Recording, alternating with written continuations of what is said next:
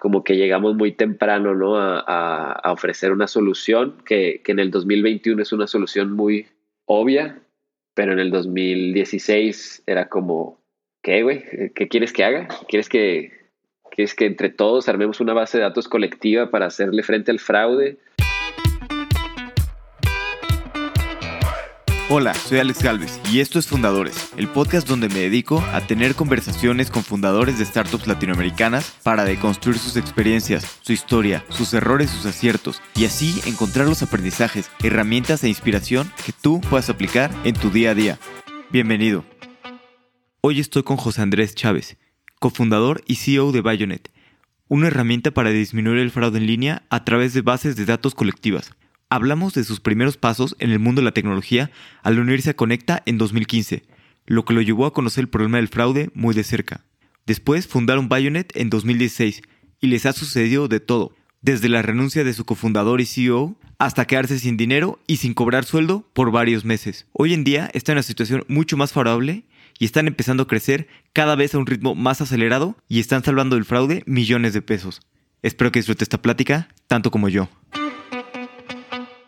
José Andrés, bienvenido a Fundadores. Muchas gracias, Alex. Encantado de estar aquí. Gracias a ti. Me gustaría escuchar acerca de, tu primer emprendimiento, pues tu primer, si lo aprendes que, intentaste algo en tecnología, que fue en Menus and Places. Un poquito platícame de, pues, de esta experiencia y, y qué aprendizajes te llevaste. sí, ese era un proyecto, lo empecé con un amigo de mi hermano antes de graduarme, me acuerdo, antes de graduarme de la carrera, y era una guía de restaurantes en Chihuahua, de donde soy yo, oriundo. Y esa guía de restaurantes salió porque Chihuahua no tenía muy buena cultura, o no tiene una muy amplia gastronomía, ¿no? Pero tenía, o tiene pues, mucho turismo de negocios. Y entonces, trabajando yo en una maquila, andaba de maquilero antes de graduarme, veía que veía, venía mucha gente de Estados Unidos y siempre me preguntaba a mí que pues a dónde, a dónde ir a comer y a dónde ir a comer y a dónde vamos a comer. Y yo le recomendaba pues siempre los mismos lugares, ¿no? Entonces yo decía, no, pues a lo mejor se me van a aburrir los americanos.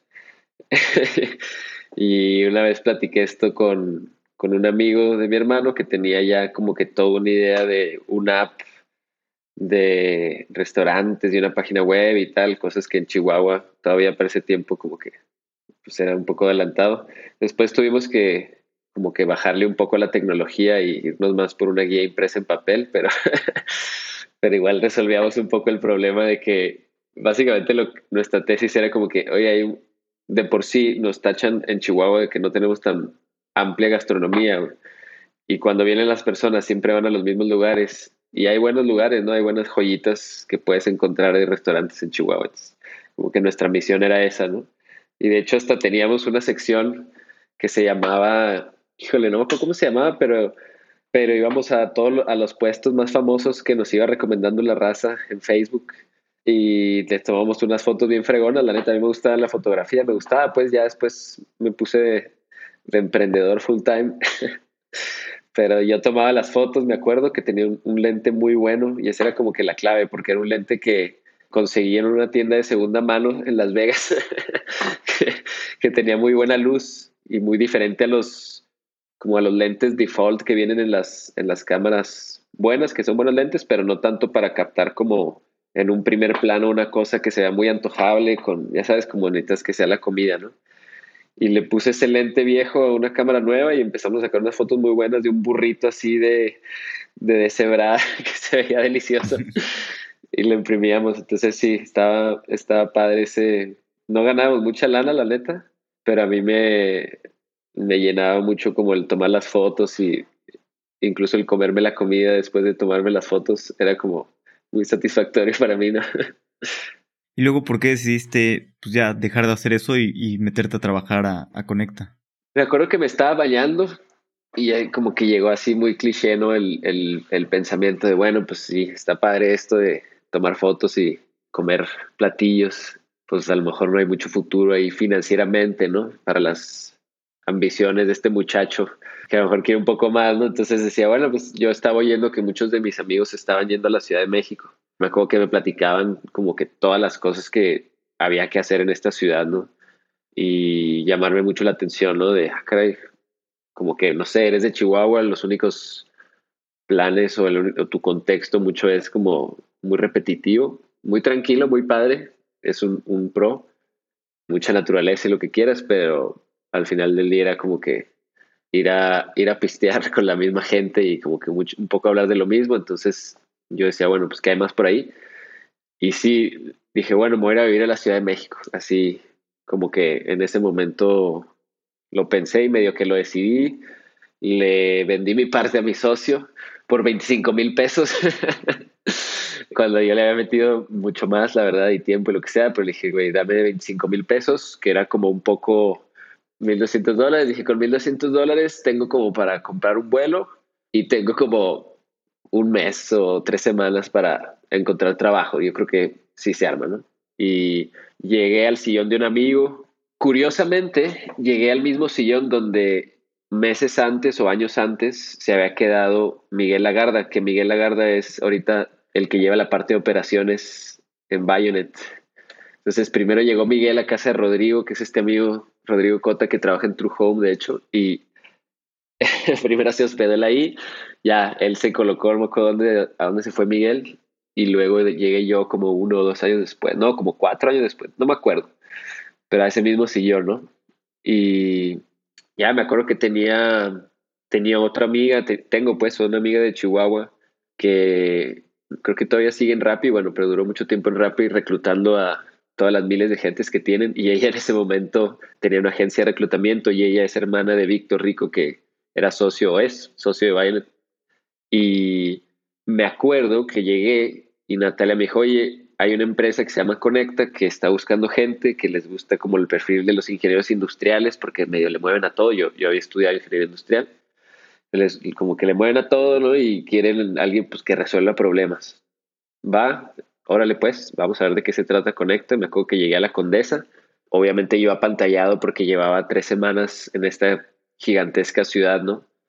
23 veces más grande que mi ciudad en temas de términos de población o lo que tú quieras. Entonces, recuerdo haber entrado a las oficinas de Connect y, y dije, ah, caray, qué padre oficina, ¿no?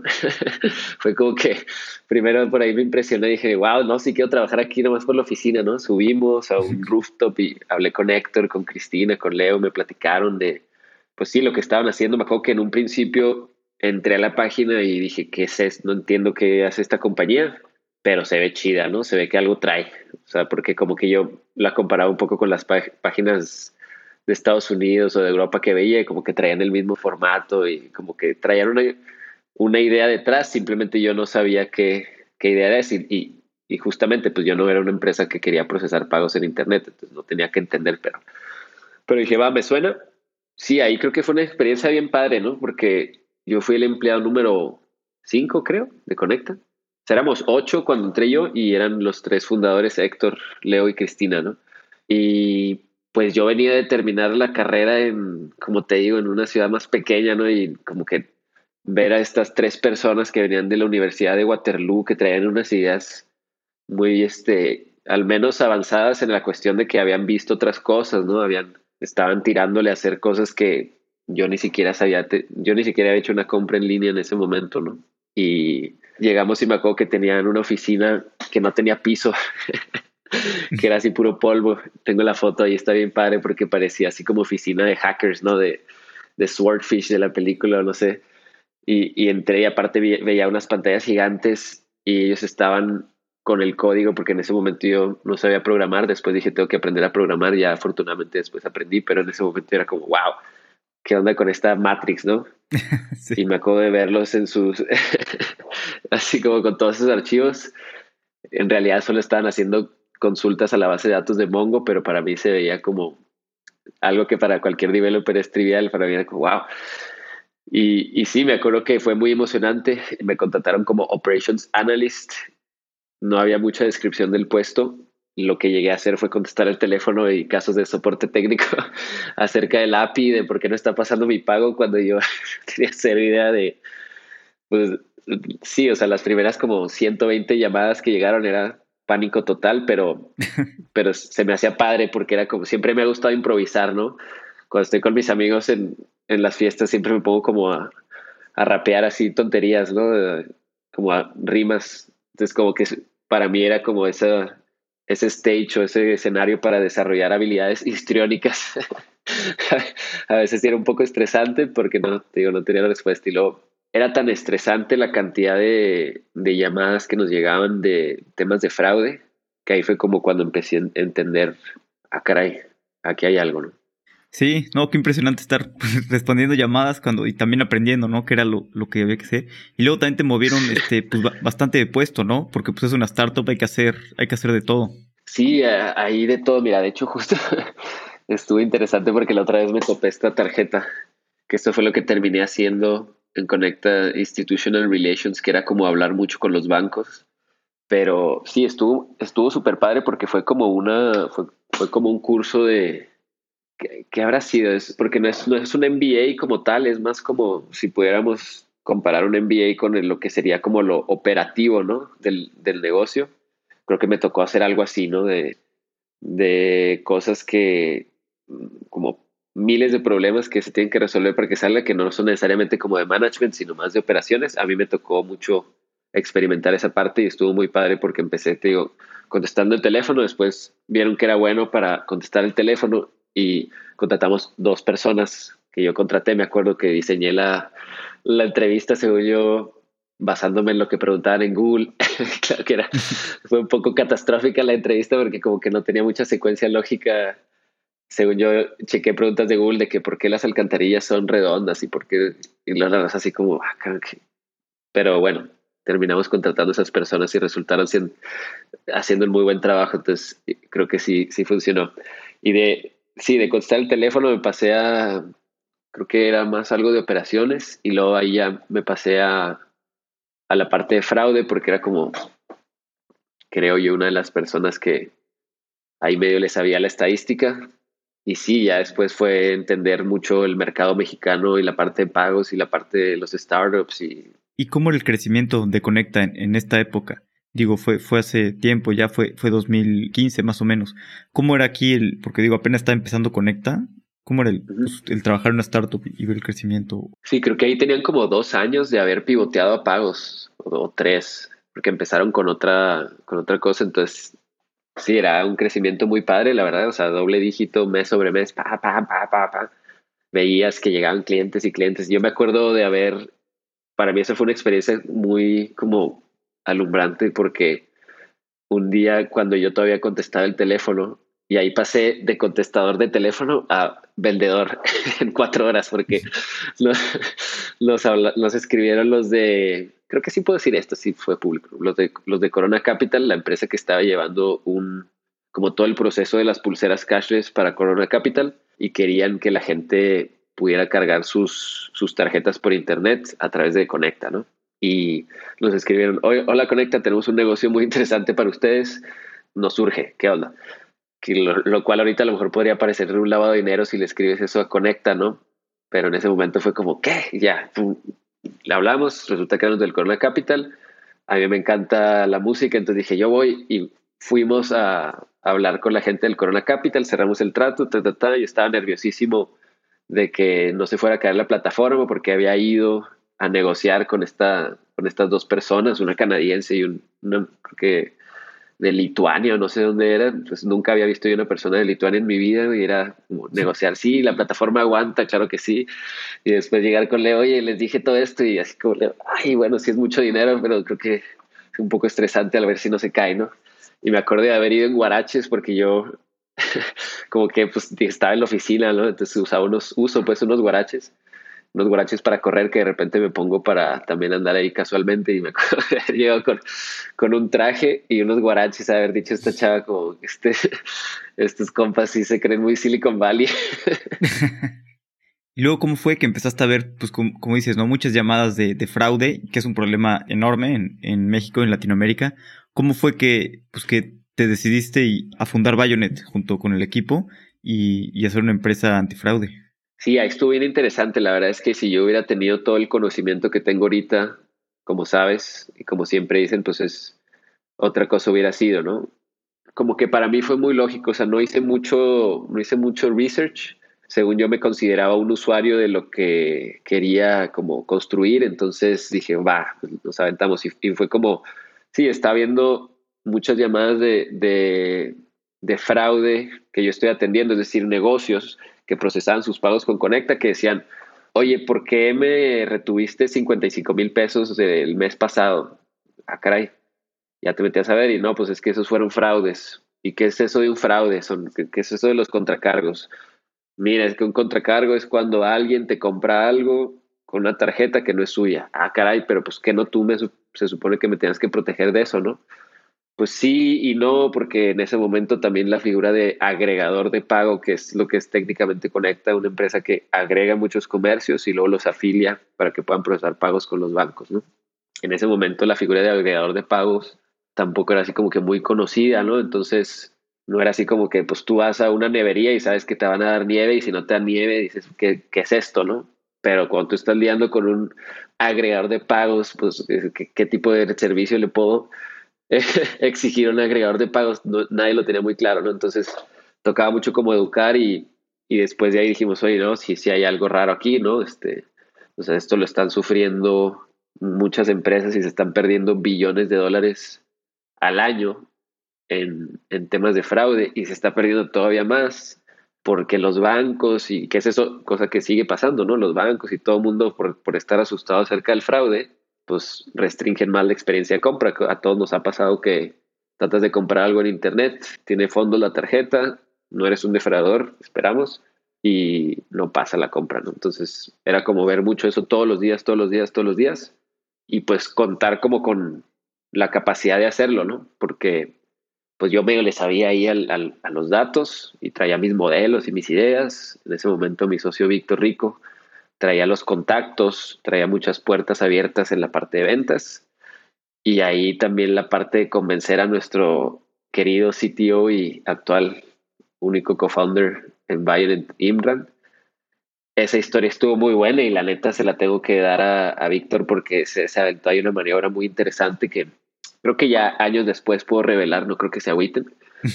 Pero haz de cuenta que cuando estábamos en Conecta, Víctor y yo, y ya traemos la idea de, sacar Bayonet, porque a Víctor también le tocaba mucho, él era de la parte comercial, él, estaba vendiendo en Conecta, pero pues igual los clientes le decían, oye, ¿qué onda con esto? ¿Qué onda con el fraude? ¿Por qué tengo tanto fraude? ¿Qué, qué rollo, no? ¿Y cómo lo resolvemos y tal? Entonces le tocaba mucho a Víctor llegar a acercarse conmigo.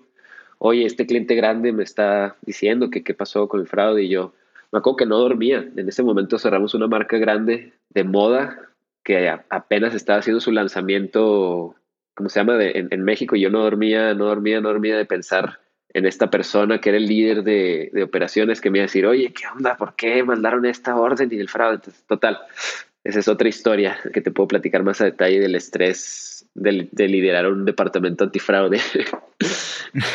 Pero en la parte de, la historia de, de Imran y de, cómo salimos de Conecta para Bayern está, está chido porque dijimos, bueno, sí tenemos que tener obviamente un co-founder técnico, ¿quién será el mejor de todos, no? Y ahí le preguntamos a nuestros queridos amigos y clientes de 123, a Bikram y a Arpit y a Navin, oigan, ustedes vienen llegando de la India y sabemos que en la India hay muy buen talento técnico, así como que muy, muy a la brava, ¿no? Este, no conocen a alguien que sea muy bueno y pues aparte buena onda y muy trabajador y muy de confianza y súper motivado y que nunca se canse. ya sabes, como que este, no tienen como al co-founder ideal, porque la neta sí, Imran es como todo eso que mencioné, ¿no? Entonces dijeron, ah, pues sí, mira, hay una persona que se llama Imran que es, acaba de llegar y que es muy buen developer. Nos dijeron, si lo logran convencer, la neta, mis respetos. Y ya eh, dijo Víctor, mira, pues, ¿qué te parece si hacemos una comida entre startups del ecosistema, ¿no? Y empezamos yendo a comer con otros startups y tal.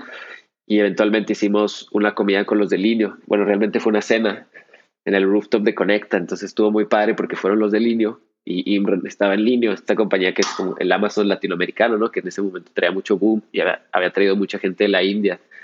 Así es como llegó Imran, ¿no? Como siendo de los mejores promedios de la India, Linio fue a reclutar a la Universidad de, de Delhi y ahí fue que le dijeron a Imran Mini, mi ahora co-founder, como, oye, ¿quieres venir a México a trabajar en una empresa que es el Amazon latinoamericano? Y él dijo, va. sí, sí me interesa, ¿no? Y su familia dijo como, no, Imran, esa es una muy mala idea en México. Total, conectamos como Linio conecta y, y, yo me acuerdo de, eh, estuvo muy padre porque sí, la verdad es que platicamos mucho como de las culturas de ambas empresas y estaba muy padre. Ellos estaban creciendo mucho, contratando muchísima gente, entonces hubo mucho que aprender ahí y creo que fue como unos esfuerzos iniciales interesantes de cómo crecer la comunidad, o no iniciales, sino en ese momento. Y ahí fue cuando yo le piché la idea a Imran, ¿no? Y me fui así como James Bond, en un momento así como que lo estaba tanteando todo el tiempo, ya que estaba ahí solillo. Llegué y le dije, ¿qué onda, Mr. Imran? Mucho gusto, ¿no? Este, Víctor y yo tenemos una idea de, resolver el fraude. Yo estoy lidiando con el fraude online todos los días y está muy, está muy gacho porque las empresas están perdiendo dinero las empresas están cerrando, los clientes no pueden pagar, es un despapalle, ¿no? Y dijo como, ah, ahora no, pues qué interesante problema, ¿no? Y ya le dije, ¿no te interesaría ser nuestro cofundador? y dijo como, ah, pues este, o sea, como que no dijo no, tampoco dijo sí, entonces dije, bueno, ya, con eso, ¿no? Y, y sí, después se terminó animando, ¿no? Súper bien, sí, creo que es difícil, ¿no? Armar el equipo al principio y sobre todo un, un cofundador técnico, ¿no? Y que sea bueno. Y luego ya que tenían este, pues, el equipo y empezaron, ¿cuáles fueron los primeros pasos de, de Bayonet? Sí, fue un despapalle, ¿no? Porque yo, al menos yo no tenía, yo tenía cero idea de, de startups y de, de los, los básicos, ¿no? De todos estos libros que te dan como que el, la fórmula, ¿no? Y toda, y toda la como teoría de Y Combinator y todo esto, yo no tenía ni idea, ¿no? Entonces fue mucho como a la vaquera. Víctor sí tenía más idea y Víctor como que empujaba más por como ese tipo de, de approaches y Imran tenía como mucho esta capacidad técnica, ¿no? Entonces, al principio, creo que los, los primeros errores que cometimos o algo que nos pasó fue como que llegamos muy temprano, ¿no? A, a, ofrecer una solución que, que, en el 2021 es una solución muy obvia, pero en el 2016 era como, ¿qué, güey? ¿Qué quieres que haga? ¿Quieres que, que es que entre todos armemos una base de datos colectiva para hacerle frente al fraude. No, pues no, yo soy el mejor para resolver el fraude. ¿Qué te pasa? Tengo a todos, todas estas personas y yo ya me las sé. Entonces era como muy difícil el contexto del mercado en ese momento que empezamos. Creo que hay un artículo muy, muy bueno que es como toda una insignia de, de este rollo de los startups que habla mucho del mercado de, de Mark Andreessen, ¿no? Que es un buen mercado, es decir, si, si tus clientes se les está quemando el pelo, pues cualquier solución, hasta una toalla mojada o, bueno, una toalla mojada es una muy buena solución, pero hasta tierra, ¿no? Les sirve para quitarse el fuego del pelo, ¿no? Creo que en nuestro caso el mercado, la, la condición del mercado no era tal. Esto te lo digo obviamente seis años después, ¿no? Pues en un momento nosotros decíamos, estamos en el mercado más grande de Latinoamérica y en lo que cerremos un cliente vamos a cerrar 25 y tal. Y sí fue muy desmotivante eso al principio, ¿no? Como llegar con mucho boom y luego empezar como que a remar en arenas movedizas y combinando la inexperiencia con esta como estar temprano en ese mercado fue como muy, muy, muy, muy, muy duro, mucha presión, mucha presión, mucha presión y ahí, ahí se, se tronó un, no sé, eh, si todos nos hemos tronado, pero ahí, fue cuando un miembro del equipo original dijo como, ¿saben qué? Ya, esto no es para mí, yo quiero tener familia, no tengo por qué andar rifándome el físico de esta manera. Estoy más grande que ustedes. Este, y le dijimos, adelante, capitán, aquí nos quedamos en, esta embarcación, ¿no? Si quieres, antes de meternos a, eso, me gustaría resaltar algunas cosas, que, que es, como decís, complicado, ¿no? Convencer a los primeros clientes, porque dices, hoy voy a hacer una base de datos con, la información de, pues, de muchos, ¿no? Y así, este, pues que podemos bajar el fraude entre todos. Llegas con el primer cliente, ¿no? Oye, pues esto, ah, perfecto, ¿quiénes son tus clientes? No, pues nadie. o sea, siempre es como, como difícil, ¿no? Este, empezar a mover esta bolita. Además, bueno, me acuerdo mucho en, el 2016, yo ahí hablé con Víctor, lo conocí en un evento. Este, pues yo tampoco sabía, pues nada, ¿no? De startups y, y todo. Y al final, este, me gustó bastante el equipo, fue como, ah, un programador de aquí, de la India, ya sabes. Y, y justo estaba buscando algunas empresas para invertir, como que estaba aprendiendo y fue, fue de hecho de, pues de las primeras o la primera empresa en la que, en la que invertí. Entonces, este, no ¿Ah, sé si te había dicho eso. Sí. Y ya luego, pues cada vez me fui metiendo más en, en el ecosistema. Luego me pasaba que a veces hablaba también con, con otras empresas. Que, ah, yo estoy buscando invertir, ya como, pues tú quién eres, que pues, no sabes nada, eres un niño también, ¿no? Este, Y, Víctor, de hecho, fue de los primeros que sí, como le dije, y, muy serio, no sé qué, hablamos bien y, pues ya me sumé como, como inversionista. me acuerdo que nos vimos en un evento de expansión y que nos dijiste, oye, ¿qué onda con, con, la empresa? Y lo que te dijimos, sí, pero hay que firmar un NDA y que dijiste, pues lo firmamos, ¿sabes? No sean, no sean mamones, así como que me acuerdo de ese, de ese momento, así como que tampoco se crean tanto, que estuvo padre, pues fue como, no, pues sí.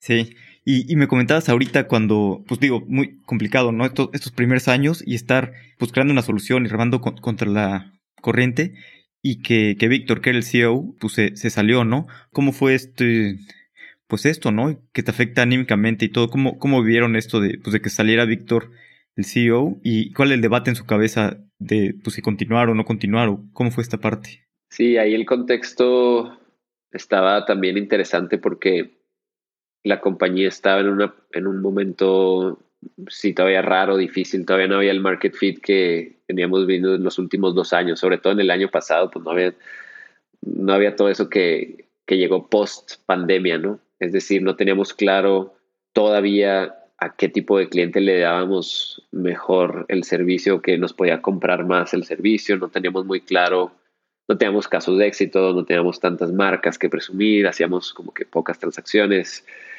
teníamos como deudas en la tarjeta y estábamos levantando una ronda de inversión para pues, seguir con esta visión de hacer el Internet un lugar seguro. Y estábamos mi socio Imran y yo en la oficina, me acuerdo, y, y Víctor llegó y nos dijo, oye, ¿sabes qué? Pues yo honestamente, pues ya, o sea, yo ya lo di todo. Y sí le creo porque le pasó algo en el corazón, no me acuerdo qué cosa le pasó así muy gacha y otra cosa por estrés y andaba malo de la panza. Y, o sea, me, queda claro que se rifó el físico, ¿no? Pero aún así, pues fue muy duro, ¿no? Porque pues estás más chavo, entonces, no, pues tú y eso.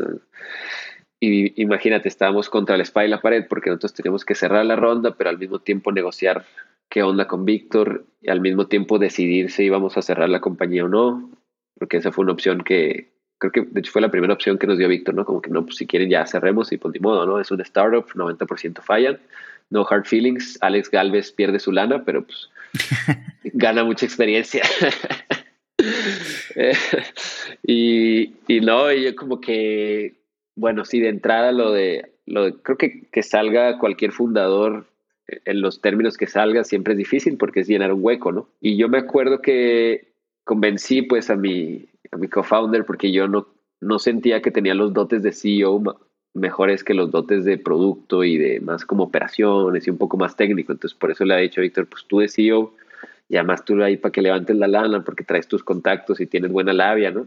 Y entonces yo en el fondo también decía, híjole, ahora voy a tener que ser CEO, aparte de producto, ¿no? Porque en ese momento no había nadie producto. Y en, en, ese momento yo seguía haciendo los programitas para, ¿cómo se llama? El análisis, la detección y las variables y más o menos los, cómo estaban los pesos y ahí programaba yo. Me acuerdo que ahí fue cuando tuve que aprender a programar sí o sí, ¿no? Porque era como, bueno, creo que no tenemos mucha lana para programar, pagarle a alguien que programe esto y pues la única persona, ¿no? Ya me puse a aprender. Primero, la primera versión estaba en C++ porque me acuerdo que el código de Bitcoin está en C++ y yo dije, ah, pues en C++. ya eso en C++. no hace mucho sentido, ¿no? Pero, pero ya después lo hicimos en Python y lo, después ya llegaron los ingenieros en Golang y Data Science y ya lo suben a la nube y todas esas cosas más fancy, pero me acuerdo que ahí todavía yo estaba, yo estaba dándole, ¿no? Y, y ahí lo, lo fregón es pues, la, la gente que, que como que sabe verte a los ojos, ¿no? Y, y te sabe leer y, y, y dice, güey, estoy contigo. Ahí salimos del hoyo con, ahí particularmente salimos del hoyo cuando, cuando Víctor se sale con, con SFA, con Soldiers Field Angels. Con ellos nos dijeron, estamos con ustedes, ahí les va la inversión.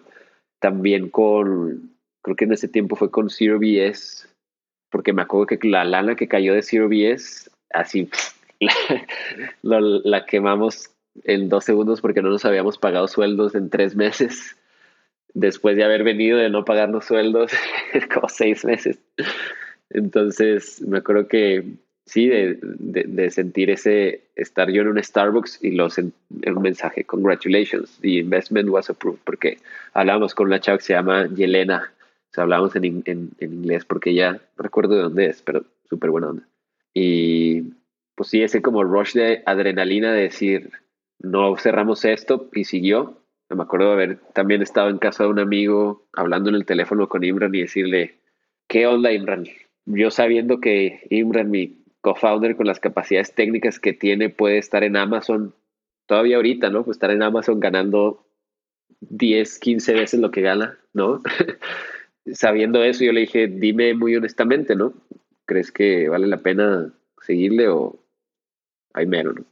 Y este, no, me dijo, yo creo que esto pues, hace mucho sentido y ya hemos, pues ya, ya estamos aquí, ¿no? Dice, ya estamos en este barco, ya, ya, ya no, ¿para qué? dije, va, perfecto, ¿no? En ese momento me acuerdo de llegar a mi casa y tenía un roomie que se llama Jorge, Jorge de León, que después también estuvo en un startup él, y le dije, oye, ¿qué onda Jorge? Yo lo veía que está en ventas, le dije, ¿no quieres entrar a la parte de ventas? Sí, va, él después entró, organizó un poco ahí las cosas, después salió al poco tiempo, pero sí nos ayudó mucho a como organizar la casa y las contrataciones del equipo core que hicimos, que ahorita siguen.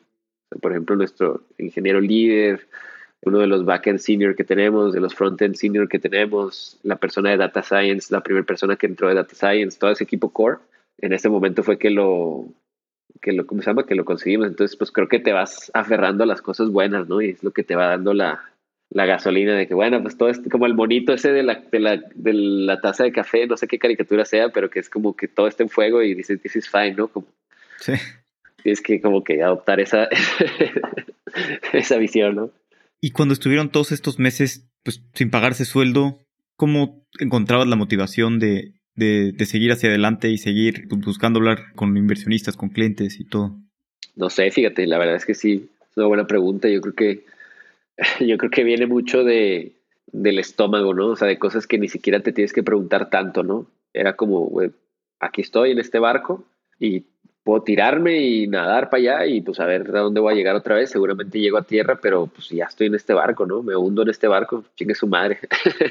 era como un poco esa motivación, no, era, no, era, no, no se cuestionaba mucho, al menos en mi caso, pero digo, sí, obviamente, más bien, sí, sí, sí, sí te lo cuestionas, ¿no? Y creo que todo el mundo se lo cuestiona y es hasta sano, ¿no?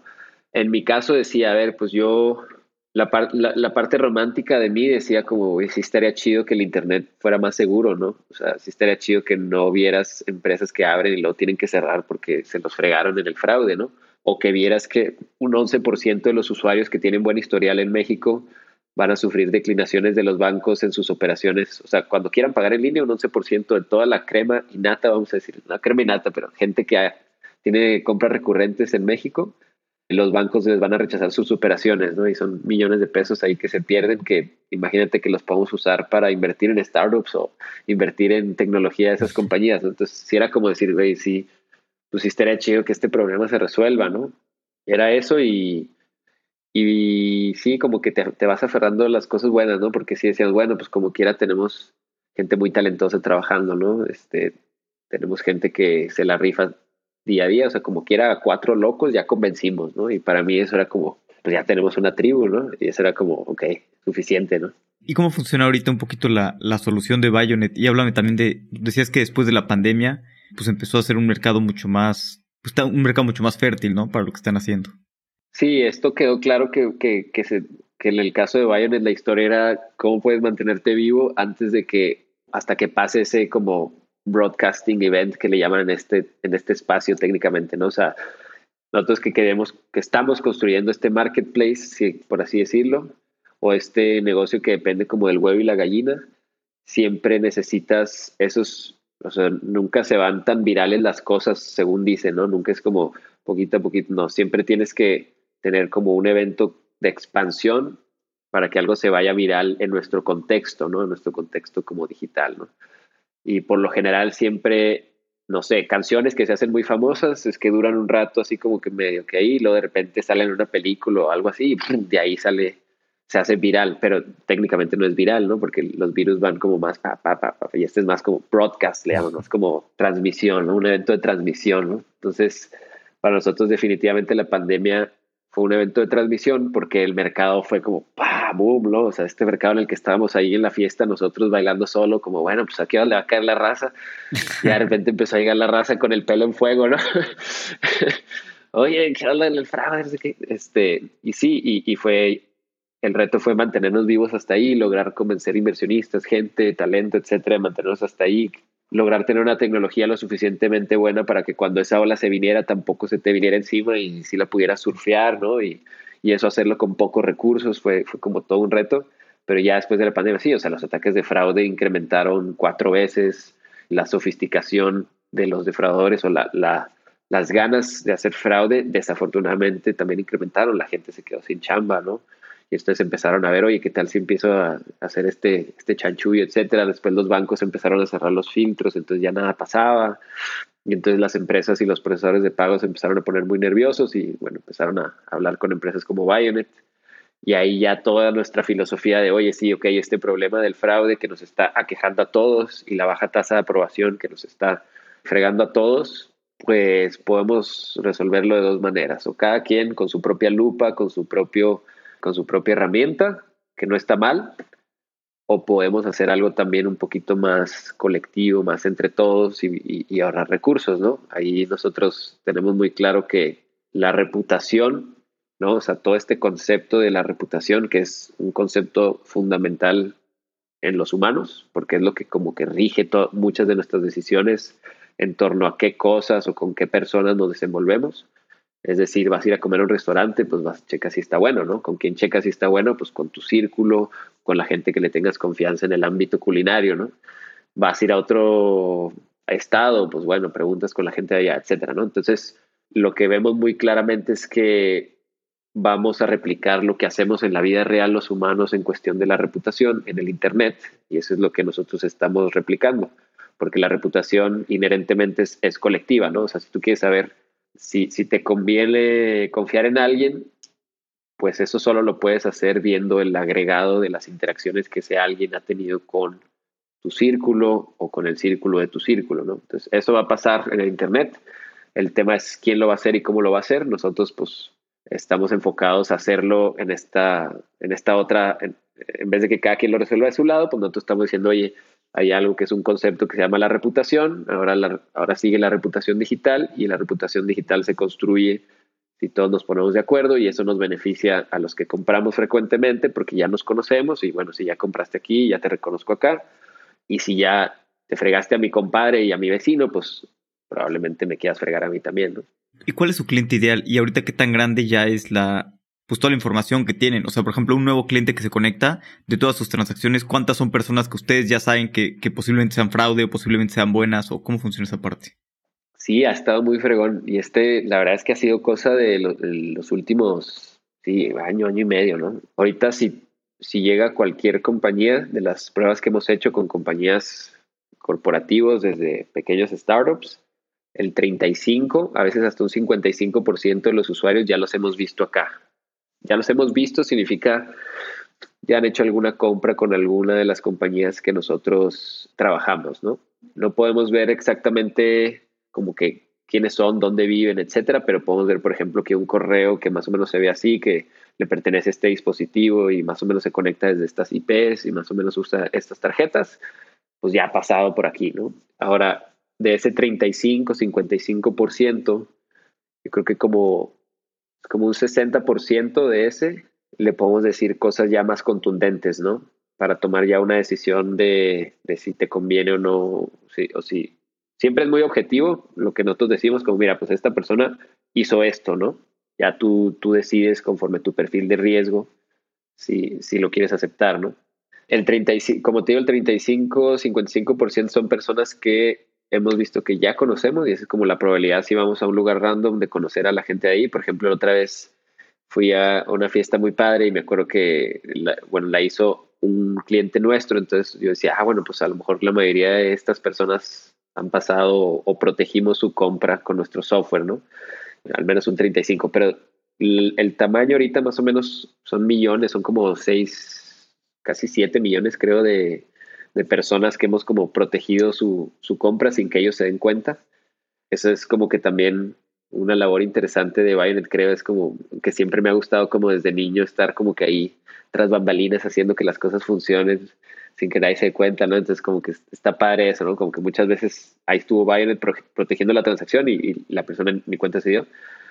Y más o menos el 18% de los usuarios que vemos en la base de datos son recurrentes, ¿no? O sea, es gente que, que está comprando mes a mes, ¿no? Mes a mes, mes a mes, mes a mes. Y ha estado muy padre ver algo que no, no sabíamos cuando iniciamos, que decíamos como que esto lo enfocábamos mucho al fraude, ¿no? Oye, hay que construir este como un nuevo, nuevo buró, esta nueva información colectiva para, para resolver el fraude, pero nos damos cuenta que el verdadero reto es el otro lado de la moneda, que es la aprobación de la transacción, ¿no? Que, que el pago que quieras hacer por Internet sí se puede hacer, que el crédito que quieres sacar en línea sí te lo den y la tasa de aprobación sea mucho más alta que X, cualquier interacción económica que quieras hacer por Internet, sí se puede hacer. Nos hemos dado cuenta que las señales de nuestros modelos que más se detonan no son las señales de fraude o de declinación, sino las señales de usuarios conocidos, ¿no? Es decir, cada mes nosotros vamos midiendo como cada, cada cliente, cada transacción que se hace, pues qué señales nos da, señales buenas o, señales malas, ¿no? Señales malas es como pues sí, si traes 125 tarjetas asociadas a un mismo dispositivo y ese dispositivo se ha conectado de 14 IPs distintas en los últimos 15 días, pues puede estar medio raro, ¿no? Y una señal buena es, oye, Alex Galvez ha comprado con los mismos dos, tres correos, las mismas dos, tres tarjetas, casi siempre usa los mismos dispositivos, las mismas direcciones casi siempre, etcétera. Nunca ha hecho un fraude, nunca lo han bloqueado, nunca ha dicho nada feo la red ah, pues probablemente pueda confiar en Alex Galvez, ¿no? Ese tipo de señales son más que las señales malas, ¿no? Entonces eso ha estado súper padre porque es, ah, ok, creo que, no sé, pues es entender que, que si nos organizamos, pues nos va bien, ¿no? Sí, totalmente. Y así cuando alguien llega, una persona nueva a comprar, si ese cliente usa Bayonet, pues es mucho más fácil que sepa, ah, probablemente este es un dispositivo seguro y que ya pasen y evitar esos falsos positivos, ¿no? Que al final de cuentas son, son ventas perdidas. Sí, exactamente. Sí, la base de datos, la verdad, ya trae, ya trae muy cosas muy interesantes y hemos logrado que sea como muy anónima, ¿no? También para no hacer esto distópico como en otros lados que a lo mejor cruzas, no sé, ¿no? O sea, que tampoco queremos que esto se vuelva una, una herramienta de opresión a la gente, al contrario, ¿no? Esto es lo que queremos que sea una herramienta de liberación, ¿no? Que si tú quieres comprar en línea lo puedas hacer bien y si tú quieres vender en línea, sea, sea seguro gracias a que muchas empresas están haciendo como el neighborhood watch, no sé cómo se dice en español, el sí, pues como la guardia de vecindad, ¿no? Entre todos los vecinos, ¿no? Es como el, equivalente. Buenísimo. Y, un poquito hablando de, de, cuando salió Víctor, tu cofundador, y tú cambiaste tu rol de ser jefe de producto a pues ahora ser CEO y estar encargado de, de la compañía, que digo, de todos modos, todos los cofundadores es, pesado, pero como que hay más responsabilidad y se siente más presión ¿no? Sobre el, CEO. ¿Cómo fue para ti este cambio de, rol? De ahora, pues tú ser el, responsable de, la compañía y de, liderarla y, llevarla hacia, pues, hacia donde quieren ir. Sí, sí estuvo fuerte, o sea, la verdad, la verdad sí estuvo bastante fuerte porque sí, pues tú tienes un plan y luego dan, llegan y te dan un trancazo en la cara, como dicen, ¿no? Sí. Este, como, aprender ahí de muchas cosas, aprender de finanzas. Me acuerdo que antes no tenía ni idea de que nos pedían los inversionistas, oye, unas proyecciones, el business plan. Y, me costó trabajo armar buenos, buenos spreadsheets, por ejemplo, empezando desde ahí, ¿no? Como, oye, ¿cómo están sus proyecciones? Y cuál es tu CAC y tu LTV y tu, cómo está este rollo de tu gross profit y cuánto estás gastando en el cost of goods sold, ¿no? Y me puedes mandar todos tus gastos desde desde que empezaste la compañía y me puedes dar como estas métricas. Y yo me acuerdo que me dolía la cabeza porque decía, ah, ¿por qué no estudié finanzas? me hubiera quedado, de, porque antes iba a estudiar finanzas y me hubiera quedado en finanzas. y fue bastante duro eso, al mismo tiempo que estar en la parte técnica, como codeando ahí eso, al mismo tiempo que estar levantando la lana, al mismo tiempo que estar motivando a la gente, pero en el fondo tú yo batallaba mucho para dormir porque decía, híjole, ¿cómo le voy a pagar a la raza si tenemos tres meses?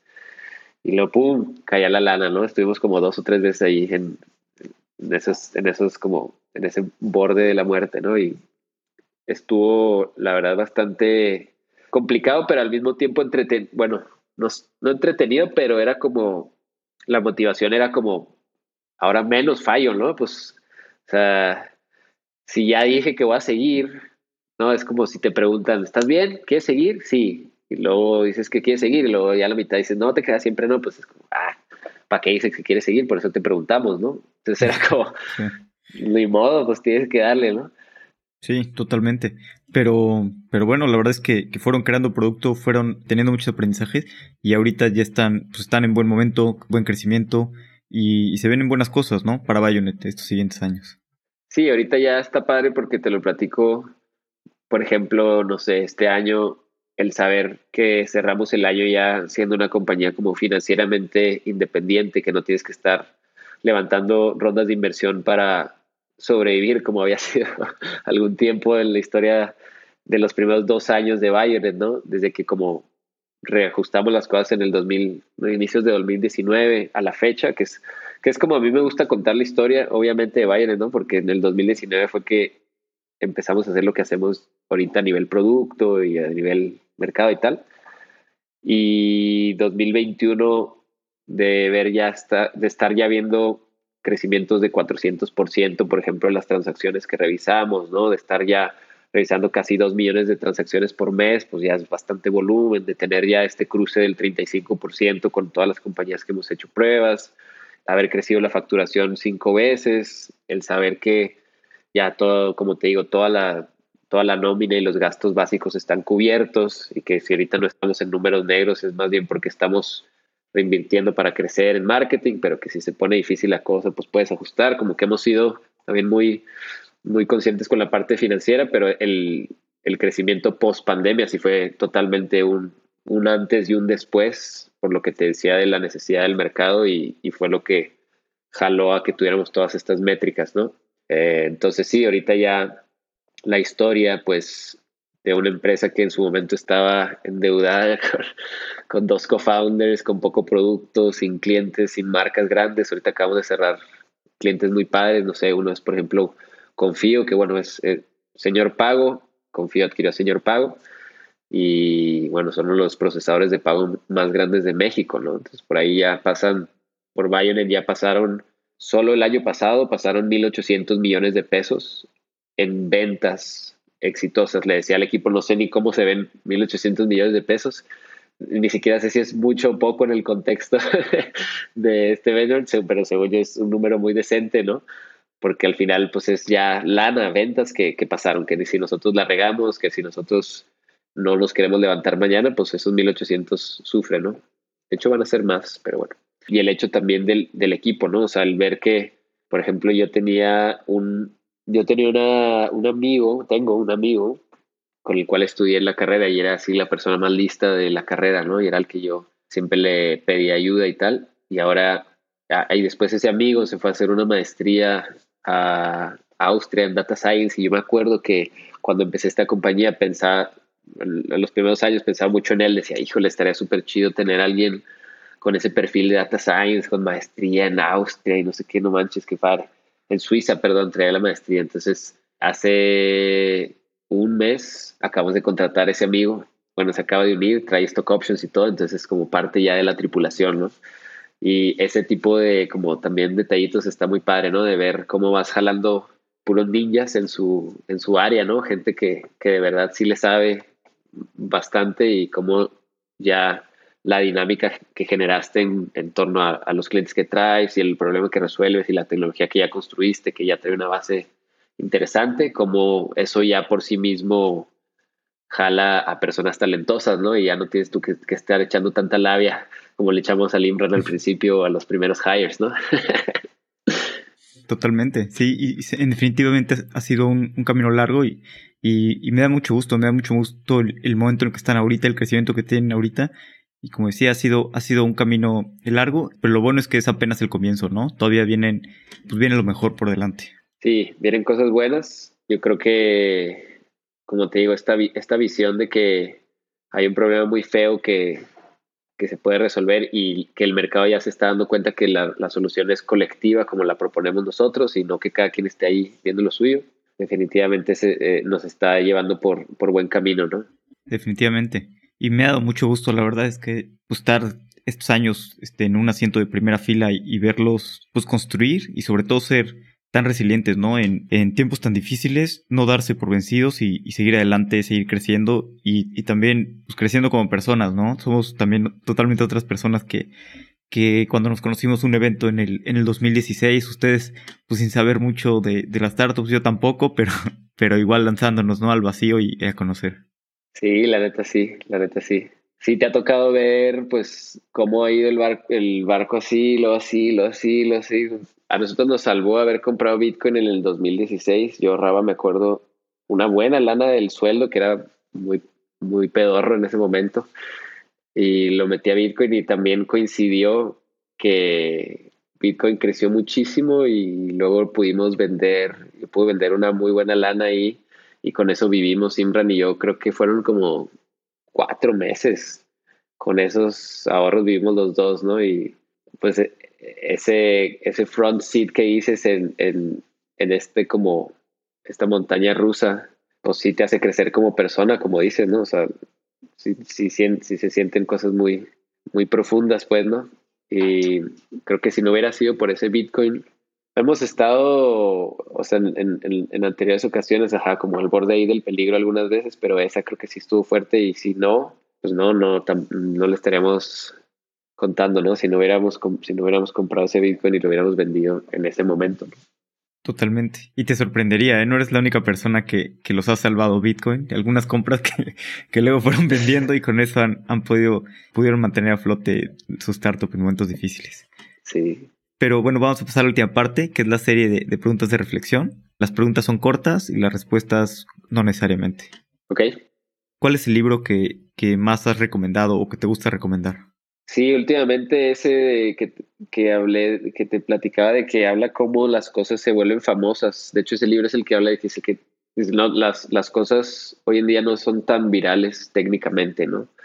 Y se llama Hitmakers y creo que el, la persona que lo escribe se llama Derek Thompson. No sé si tenga como más, más cosas, no sé a qué se dedique, pero ese libro me acuerdo que lo leí y dije, ah, oh, y él habla de varios, varias cosas muy interesantes. Eh, también habla de un concepto que dice que para que algo, o por lo general, algo que se vuelve muy famoso es porque está dentro del espectro, o sea, dentro de lo, lo más avanzado, dentro de lo ya conocido, ¿no? Ahí es como que el, punto clave para que algo se vuelva, no sé, una canción o cualquier cosa dice que, que, se vuelve famosa es por lo general por eso, ¿no? Y mm, no sé, a mí me sirvió mucho para entender por qué alguien es famoso y habla mucho también, alguien o algo, ¿no? Porque yo en, ese punto de mi vida que agarré el libro como que me preguntaba mucho, bueno, ¿y por qué como que ciertas cosas pegan tanto que otras no? Y, y cuando de hecho en los tiempos difíciles de la empresa decía, bueno, pues ¿por qué esos güeyes sí lo pueden hacer y yo no, era como que me, me, pegaba mucho, ¿no? Porque ellos sí pueden y porque nosotros no podemos y qué estamos haciendo mal y como, entonces ahí encontré esa como ese libro y, y habla también mucho de para que nos quedemos tranquilos, ¿no? Habla de, de, la parte random también, ¿no? De los mercados y de, y de cómo los hits muchas veces también tienen que ver con cosas random como el clima, ¿no? Que, que es fácil a lo mejor predecir dos, tres días, una semana, pero pero así como que es un sistema medio complejo, ¿no? La humanidad y que se hace famoso. Entonces ese está padre, Hitmakers de Derek Thompson. Buenísimo, ese no, lo conocía, lo voy, a, lo voy a revisar. ¿Hay algo que creías muy profundamente hace 10 años que ya no creas que sea verdad? 10 años, tenía 21 años. Tiempo que quieras. Sí. no, a, mí en lo personal una, una reflexión fue que como creía muy profundamente que iba a ser más fácil de lo que ha sido emprender. Yo creo que esa, esa, esa, sería, ¿no? Como que, o sea, me considero una persona bastante capaz y bastante inteligente y el hecho de ver que la compañía, o sea, aún y cuando sabes que el 90% de los startups fallan, el ver que tu compañía en algún punto o en el punto que la compañía iba así como que, ay, remándole difícil, pues eso te hace como reflexionar muchas cosas y decir, ah, bueno, es que no, uno no solo depende de mí y qué tanta capacidad tenga, sino depende de como que muchos otros factores que se acomoden por allá. Y pues dos, bueno, pues relájate, ya eres una persona normal, común y corriente, eres un simple mortal. Tampoco te como que, no, o sea, como que relájate, ¿no? O sea, todos nos vamos a morir en algún punto, ¿no? Entonces, eso creo que cuando empecé la compañía, creo que todos, ¿no? Lo sentimos así, el próximo revolucionario ¿no? Y ya hoy pues me siento nada más como un tripulante, como un capitán de barco con una tripulación muy chida que vamos en una en un, en un mar muy bonito, ¿no? como que ya me he puesto más a, a, disfrutar pues un poco más los pasos, ¿no? Sí, disfrutar el camino, ¿no? Que es lo, lo importante. ¿Qué creencia o hábito has cambiado en los últimos cinco años que ha mejorado drásticamente tu vida? Ah, el agua fría, sin duda. el agua fría, digo, no soy tan bravo, pero lo que hago es que cuando me voy a bañar y tengo como una, no, ya tengo como dos años o más, desde que empezó la pandemia, así como dos años, porque hay un cuate que se llama Wim Hof que probablemente lo ubiques o lo ubique tu audiencia también, ¿no? Sí. Iceman Hof, ¿no? Entonces, mi esposa bajó su app y entonces hacíamos sus meditaciones y tal. Le dije, bueno, pues vamos a calar aquí esto del agua fría. Entonces, ajá, le abre. Yo lo que hago es le abro el agua caliente, pero lo que se enfría, digo, lo que se calienta, pues me meto directo, ¿no? Y está helada, está súper helada. Y eso, la neta, la neta. Ah, bueno, y cuando me va a salir también helada, ¿no? Fría, caliente, fría. Y te lo juro por mi vida, no me he enfermado desde la pandemia. ahorita me veis así por la alergia de la hermosa Ciudad de México y sus grandes cielos pero así no me he enfermado ni de, ajá, de gripa. Te lo juro que tengo dos años sin enfermarme. a lo mejor sí me duele un poquito la garganta, pero luego me duermo un rato y ya. Pero así que me tumbe, de él. Entonces debe andar sirviendo. Además, Wim Hof hizo toda una carrera, estilo de vida y empresa alrededor del el agua fría y el frío. Entonces, algo hay ahí, ¿no? Sí, sí, totalmente. Yo, yo un tiempo lo estuve haciendo pero después, pues regresé al agua caliente y la verdad es que es rico, ¿no? Pero sí, sí, sí es bueno el agua fría. Sí jala, sí jala, la neta. ¿Hay algún punto de inflexión que haya cambiado la forma en la que piensas? Eso está interesante. Pues sí, este, creo que en mi caso como que hay un punto de inflexión en cuanto como a la conciencia, madurez que vas teniendo del mundo y para cada quien es diferente, ¿no?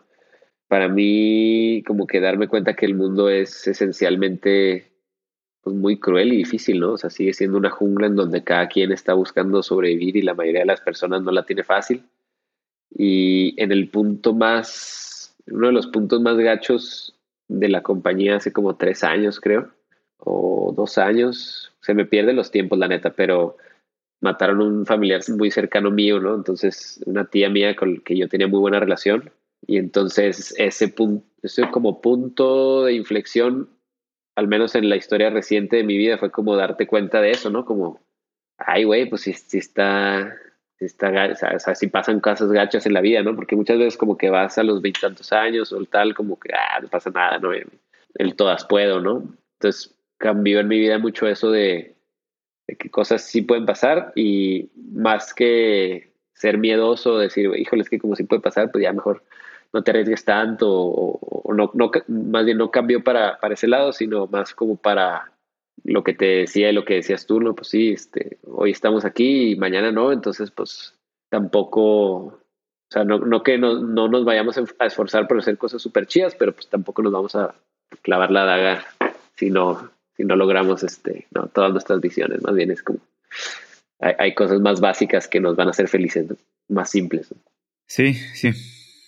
¿Hay algún consejo que te hayan dado que te haya servido mucho? Sí, o sea, no fue como consejo, pero fue como una situación continua, ¿no? Nosotros tenemos, nos ubicas a Stephen, que está en el board de Bayonet, Stephen Bollert, alemán, que lideraba Adyen, era, el, era VP en Adyen antes. Y para nosotros ha sido muy, muy importante tener una figura como él, por ejemplo, que primero que nada es alemán. y ingeniero, ¿no? Entonces, imagínate así, pa, pa, pa, ¿no? Es un, es un roto martillo. Y para nosotros, cuando nos aventamos, o sea, habiendo contado esta historia, ¿no? De cómo aventarse al alberca y luego caer como que en un remolino que no sabías dónde estaba arriba y dónde estaba abajo, tener esa como mano de, güey, es por acá, siempre nos ha ayudado y nos ha ayudado a, llegar ya a, esta posición más padre y de crecimiento y de market fit que, que, hemos llegado, ¿no? Entonces, el, el consejo de él siempre ha sido como, pues, no bullshit, ¿no? Pues como, puedes decir miles de cosas, puedes hacer lo que sea, pero pues tú sabes cuando estás diciendo bullshit y, todos sabemos cuando alguien está como nomás perdiendo el tiempo y, haciendo tonterías y no, haciendo cosas importantes, ¿no? Entonces, hasta, te, hasta lo tengo apuntado aquí, no sé dónde lo, lo, apunté aquí en una libretita hace rato. como que pues no bullshit, ¿no? Este, ahí lo tengo el mantra, ¿no? Para pues, como create and, deal, ¿no? ¿no? No bullshit. Entonces, ese para mí ha sido interesante y muy, como muy, muy sencillo, pero ha sido como esta mano que nos ha ido jalando del remolino hasta una posición más fregona, porque tú sabes, ¿no? Y es muy fácil como humano, como dices tú, no quiero criticar al agua caliente, ¿no? Pero a lo mejor es como el agua caliente de, ay, sí, pues cuando, ¿no? Es que, ¿por qué no hiciste esto? ¿Por qué no se logró esto? Porque puedes inventar cualquier cantidad de, de justificaciones, ¿no? Pero tú a lo mejor en el fondo sabes, híjole, no, la neta sí tiré hueva, no, la neta sí la, la regué, ¿no? No hubiera sido así, ¿no? Entonces, con él ha sido mucho eso y está muy chido porque, pues, no, zero bullshit. Totalmente, buenísimo, gran consejo. José Andrés, si alguien quiere saber más de Bayonet, ¿qué tipo de empresas crees que son las que, las que mejor les resuelven el producto y, y dónde pues, pueden contactarlos para, pues, para aprender más del producto, ver si les sirve, hacer un demo? Si eres una empresa que da algún tipo de servicio, sobre todo en Internet, o sea, si eres una empresa no de las que venden productos físicos, zapatos, libros, lo que sea, más bien eres una empresa que da servicios tipo audiolibros o servicios de ticketing, productos digitales, servicios financieros, das créditos, procesas pagos, todo lo que sea servicios y particularmente servicios financieros, estamos muy fuertes ahí, trabajamos con procesadores de pago, como les decía, señor Pago, que es uno de los más grandes, trabajamos con empresas como RapiCard, Trabajamos con empresas como Boletia, que son de las líderes en ticketing. Trabajamos con empresas como Vic, líderes en, en audiolibros. Pagaloop, una de las wallets también más grandes en México. Moneypool, otra wallet que es bastante grande. 123, que es gigante en el tema de pago de servicios. Entonces, si es una empresa que da algún tipo de, de, de servicio por Internet y traes inquietud con el fraude, ya sea que tú absorbas directamente el fraude o seas un procesador de pago y tus clientes se preocupen por el fraude, entonces tú, tú quieres darles un mejor servicio y no quieres invertir muchos recursos, no quieres invertir este tiempo, esfuerzo, herramientas extranjeras que te cobran en dólares, etcétera, y quieres más bien organizarte entre los, entre los vecinos del mismo ecosistema para resolver este problema común del fraude, pues somos la solución. Si quieres hacerlo tuyo, y contratar una propia herramienta y tú hacerlo in-house y no colaborar con, todo este ecosistema de datos que tenemos, pues no somos la, solución para ti. Buenísimo. José Andrés, pues muchas gracias por tu tiempo. La verdad es que la pasé, la pasé muy bien platicando contigo, conociendo más y, sin duda han tenido pues, un gran recorrido, ¿no? me parece que, que han sido súper resilientes y bueno, y apenas es el día uno, ¿no? Todavía están empezando y tienen justo, pues bien lo mejor por delante. Sí, estamos cerrando, bueno, ya cerramos la ronda de inversión. Bueno, cerramos una ronda de inversión el año pasado y ahorita cerramos otra y viene otra final de año y todo sale conforme al plan, que hasta ahorita ha salido bien el plan. Entonces, ahí lo te, te seguiremos platicando de primera fuente cómo, cómo van las cosas. Buenísimo. A José Andrés lo conozco desde 2016. Me da mucho gusto ver la evolución y el crecimiento que han tenido en estos seis años. El camino del emprendimiento siempre tiene altas y bajas, y me alegra ver que después de mucho trabajo, Bayonet está en el camino correcto a ser una empresa que va a impactar toda la región. Como siempre, gracias por escuchar y gracias por calificarnos en Spotify, Apple Podcast o en cualquier lugar. Recuerda recomendarnos a tus amigos y a tus enemigos para que lleguemos a más personas.